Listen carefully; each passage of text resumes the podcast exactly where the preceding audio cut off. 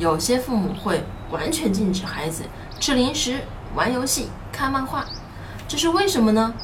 其实我认为啊，这是父母的害怕心理在作怪。不碰电，不碰剪刀，是害怕孩子在身体上受到伤害。那禁止吃零食是害怕什么呢？没错，就是害怕孩子呀太快乐而沉迷的心态。所以父母会禁止孩子接触，甚至说谎来压抑孩子的欲望。剥夺快乐是残忍的。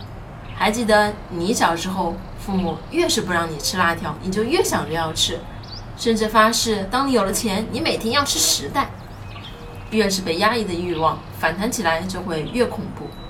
父母需要去正视体验快乐的欲望，因为快乐是多种多样的，不只是游戏，也不只是糖果。还有更多的快乐需要父母自己去创造。我是不完美柚子妈妈，关注我，为你分享最有深度的育儿知识。